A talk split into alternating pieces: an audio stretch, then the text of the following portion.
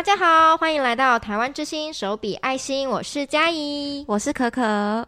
今天呢是动新闻系列，哎，不过我们今天要来聊聊一个跟民间习俗有关的新闻哦。哦，民间习俗，嗯、没错。可可有听过哪些跟动物有关的民间习俗吗？跟动物有关的吗？嗯，嗯好像比较多都会说黑猫很不吉利，对，哦、还有猫咪很阴啊，因为我爸爸就很讨厌猫咪哦，现在也是嘛？他就觉得猫咪很可怕，然后我就在想会不会是有这种类似的习俗的影响，就会觉得猫好像都看得到。飘飘什么的哦，对，猫常常盯着某个角落，嗯，他们就觉得猫感觉阴阴的，因为狗是人类的朋友的感觉，狗是人类，然后所以他们好像就会比较怕猫咪。不过这种时候感觉很适合，你知道，突然塞一只猫咪给爸爸养，然后感觉猫爸爸就会被猫收服。我，我不敢，我觉得我会被骂，我会会被赶出家门，赶出门的就是我，真的真的。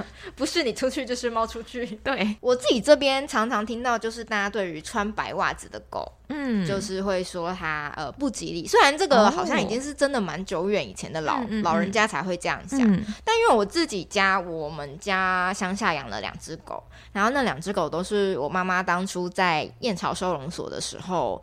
就是呃一起领养回来的，对。然后当时其实我妈只想要带一只狗回来而已，嗯、就他后来带回来两只，我很惊讶。然后说：“你怎么会突然想要养两只？”她、哦、就说：“哦，因为他们同一笼啊，就是两只狗感情好像很好。然后那时候他其实比较想要养那个母狗这样子，然后那只母狗就是黑背黄，嗯、对对对，黄狗，然后背是黑的那一种。哦。然后他就他就想要带那只，可是后来他就看到跟他感情很好。的，这只小公狗是穿白袜子，又是黑狗，这样子，对，他就觉得说，啊，他觉得如果他不带回去，很多人可能都会不想。对，他就觉得这只小公狗一定会一直被留在收容所，他就有点于心不忍，所以干脆就把两只都带回来了。原来如此，真的。但是妈妈没有这个迷信的部分。嗯，我觉得妈妈有，但她的恻隐之心大过了 这个，就是。担心迷信的部分，那我以前其实没有听过穿白袜不吉利的说法，不如说我不知道为什么大家会觉得这样很不吉利。好像说穿白袜跟好像丧事的某个、哦、某个衣着也有关系，这样子，我就只觉得很可爱，对。就是穿白袜很可爱。对，我也觉得，以现在人的角度会觉得穿袜子的都很可爱，嗯、对，穿一半的也很可爱，一只脚有，一只脚没有，对。还有还有那个不可以养两只狗，不可以养两只狗。对，听说就是呃，因为就是两只狗的话，有点像两口犬哦，所以会变成凑起来就是一个“哭”这个字这样子。嗯、对，但但会怎么样吗？呃，你家就会哭啊。哭对，这种时候只要跟他说，那你再多养一只，就会就对，三只就解决这个问题。对，三只以上都没有这个问题。其实大家一般普遍来说，我觉得最常听到的就是。哎，比如说黑狗、黑猫，对，不吉利这些，嗯、其实好像不只是亚洲，嗯、连呃西方国家、欧美国家，嗯、感觉也有一些就是这样子的迷信吗？好像是，就像黑猫可能是魔女养的这一种感觉，对对对，或者是黑狗很凶啊之类的。哎、嗯，虽然我觉得越到现代，现就是可能黑狗、黑猫都各自有越来越多拥护者，对对对，但是我觉得呃。这个可能在送养跟收养的两边都会、哦呃、还是有影响，我觉得还是会有影响。真的，而且黑猫跟黑狗就是要拍送养照的话，哦、对，感觉好像很难拍，因为他们就是黑黑的，真的，就你可能只会看到一坨东西，哎，对，有点分不出正面还是背面。如果民众的持有设备没有这么能够好好的拍他们的话，它就是一坨东西。真的，尤其是很多收容所的，哎，像你刚刚说的拍照设备，嗯，或者是他们的人员可能很忙，嗯嗯，就是只能赶快拍一下，就赶快上传到那个网站上给大家公开做认养。真的黑猫黑狗蛮吃亏的，对啊，因为送养就是要看照片可爱，对，就还不知道它的个性怎么样。没错，真的。那但是我们今天要讲的这个新闻呢，是跟就是我们比较少。当做宠物的鸡跟鸭有关系，嗯，没错。哎，小时候有在路上看到那种看起来很茫然的，在路上茫然的鸡或鸭吗？我没有看过哎，但是、啊、真的吗？但我只突然想到，虽然跟鸡鸭一点关系都没有。嗯嗯嗯。我以前小时候在路上看到走失的猪，走失的猪哦，它应该是迷你猪，但它已经没那么迷你，是长大的迷你猪。我就一直在想，为什么一只猪一直在图书馆外面闲晃？就隔了几天，我就看到它跟在它主人的摩托车后面奔跑。哦，原来是有人养的猪啊！它说不定没有走失，它只是出来晃晃又回去。鸡跟鸭，我好像。反而没有看过哎，而且我们这边也没什么人养鸡鸭的感觉。哦。原来如此，我小时候倒是有看过几次哦，然后那时候就会觉得，哎，为什么看到这？我那时候当然会很直觉以为是走失、嗯、或者是走丢的，对，或者是逃出来的那种。对对对。嗯、但我就想说，为什么都是白色的？我问我妈妈，然后小时候她就说：“哦，那个就是宗教仪式，宗教会用的这个开光机，或者是带路传路给这样子。”哦，对对对，那压的部分好像通常是挡煞的鸭。对，他们是有扮演着一些，好神奇哦！对对对，民俗的角色。然后今天要分享的这个呃新闻呢，我之所以觉得有趣的是，之前我们看到这样相关的新闻，对，通常都是会是诶，比如说动保处。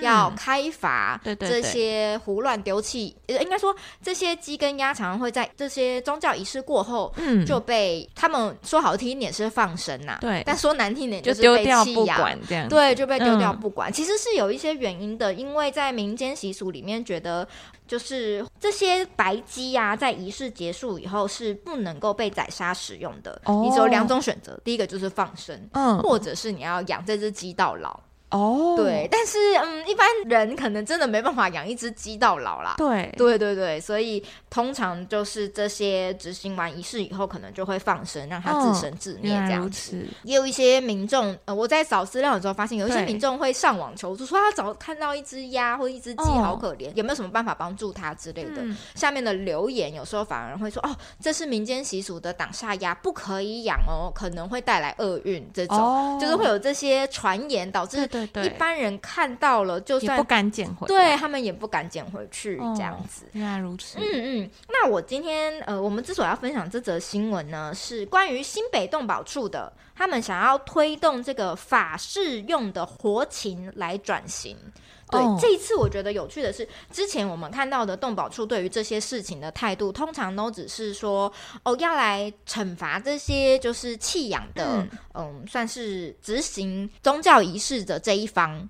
对对对，通常都是呃罚款呐、啊，或者是会说哦，我们应该要事先登记的呃制度要建立起来。比如说我今天在宗教仪式使用了一只活鸡，对，或者是活鸭，然后后面我是怎么处理它们？这一次有趣的事情呢，是新北动保处啊，在这个呃世界动物日的前夕，邀请了中华道教总会以及就是各门派的道士跟法师，总共十七位。那同时还有一些像是道教学院、动物平权促进会，还有殡葬管理处这些呃相关的单位呢，一起来讨论说，哎，到底我们要如何去解决这个？活禽鸡鸭在这个使用，还有大家 就是会弃养啊这些的事情发生，嗯、这样至少要让它降低，甚至未来是可以消失的。嗯嗯，在这个讨论的新闻里面呢，道教教学的有一个讲师呢，他也是说，哎，其实道教配合社会的进步，很早就已经没有在教授说这个使用鲜血的仪式。呃，因为基本上这个鸡跟鸭啊，尤其像鸡，通常会在它的鸡鸡冠那，可能用小刀稍微割一下，嗯、让他的鸡冠流血，然后他们可能会用这个血去帮这些神像开光啊，哦、或者是这寺庙做一些仪式这样子。嗯、对，所以其实他们目前已经没有在教授这样子的方式了。那他们强调的是说，哎，道士的修行法力跟神明的交流才是重点。所以其实呃。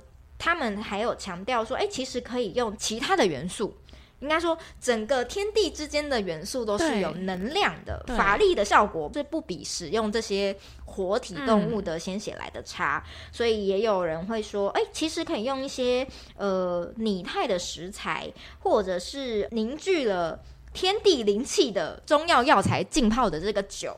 让它变成就是混合起来，可能也有红色的这个颜色，那一样可以去做替代。哦，对对对，我觉得蛮有趣的，这是我第一次呃听到，就是以道教的这些仪式、道士的立场来讲这件事情。那当然是非常期待说。呃，在这个可以就是让宗教仪式也有兼顾动物保护的精神，这样子哦，原来如此，嗯、没错没错，这也是还蛮有趣的。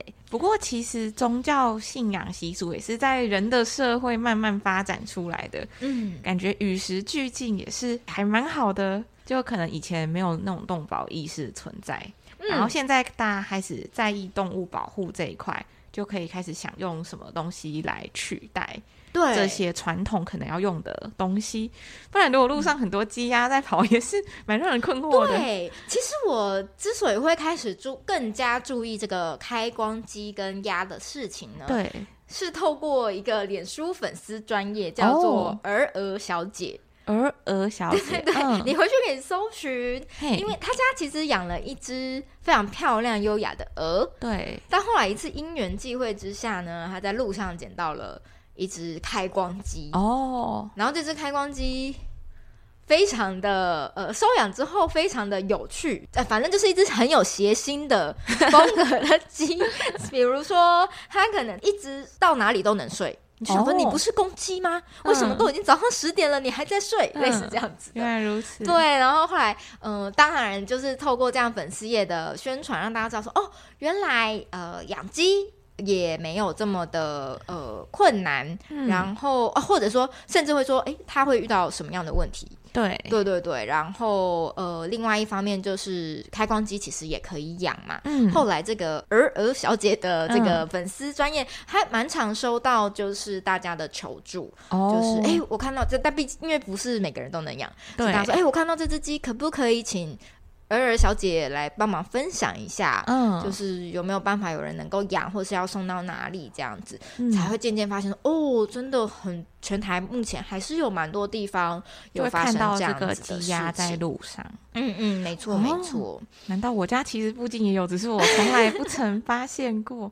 真的。但其实挡煞的这个鸡跟鸭，对，跟这个帮寺庙开光安座仪式的公鸡，好像在地位上吗？是有一点不一样的。哦、就是这些白色的公鸡啊，它们呃，其实是有点像灵鸡，呃。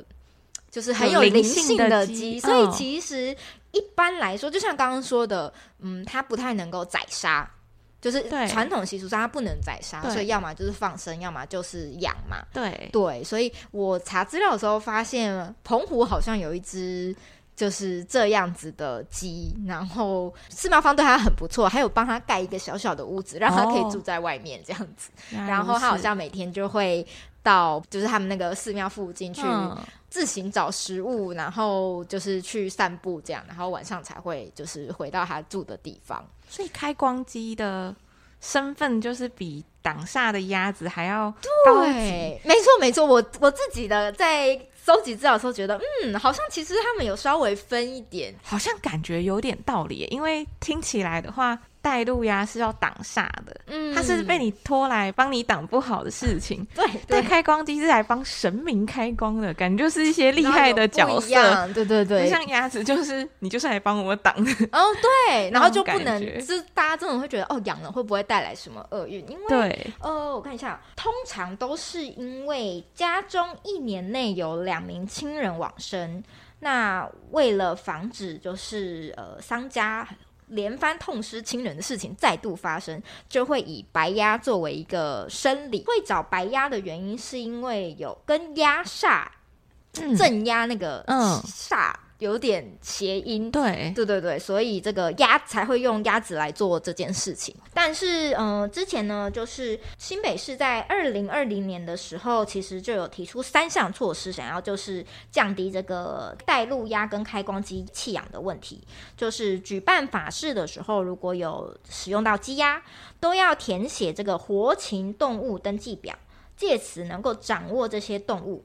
那第二个也是要加强说跟商家还有殡葬业者宣传这个动物保护法的法规跟法则，那第三个呢，就是鼓励民众来检举弃养动物的行为，如果检举属实的话，民众是可以获得五十趴的检举奖金哦。就是直接用弃养来去作为这个罚则的话，动保法第二十九条可以处三万到十五万元的罚款。之前都是单纯用这个就是罚款来去想要调整嘛。那后来我就看到一个在呃二零。二一年的时候的一个新闻，对，因为现在新北抓的比较严格了。刚刚说在二零二零年就有讲这件事嘛，嗯、他们想要针对这件事去处理，对对对，所以他们有呃比较严格的在执行跟检查、稽、嗯、查这样子。嗯，所以呢就发现说，哎，今年二月，然后有一位殡葬业者呢，将法事祭祀用的鸡鸭装在箱子里面，假装是要送货。然后就把那个箱子默默的放在这个殡仪馆的某一处。哦，对对对，然后呃，他人就走掉了。对，他就是弃养了，他就把他弃养，但他现在没有明目张胆把他丢到街头上，嗯、他是把他装在箱子里偷偷的放着这样子。对，所以呃，我觉得确实像嗯、呃，新北这次找找呃这个道士啊，还有道教学院这些一起来讨论，我觉得是好的。不然其实单纯是单方面的透过罚款啊这些，对，其实就是双方的对立更严重。真的真的、嗯，所以大家只会就是钻漏洞啊，或者是想办法规避。对，对嗯、没错、嗯。毕竟信仰是大家生活中的一部分，相较之下，法律就。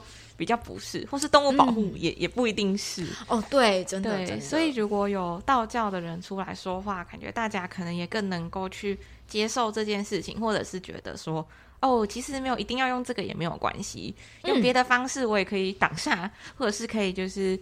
呃，尊敬神明的这个感觉，对对，确实就是大家的心里面比较、嗯、呃保持善念，然后有虔诚的心，确实希望大家不要再用到这些动物的这个担任这些宗教的角色，就算有有使用到，也希望大家能够呃好好的照顾他们的后半生，这样子。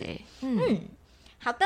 那今天这则新闻呢，就分享到这边喽。如果大家未来有关注什么样的新闻，都可以跟我们说，都可以拿来让我们做分享。另外，Podcast 提问长期募集中，如果大家对我们有任何想知道的事情，非常欢迎在提问箱丢问题给我们，也不要忘记追踪我们的脸书粉砖 IG 噗浪，加入我们的赖好友台湾之星手笔爱心。我们下次再见喽，拜拜，拜拜。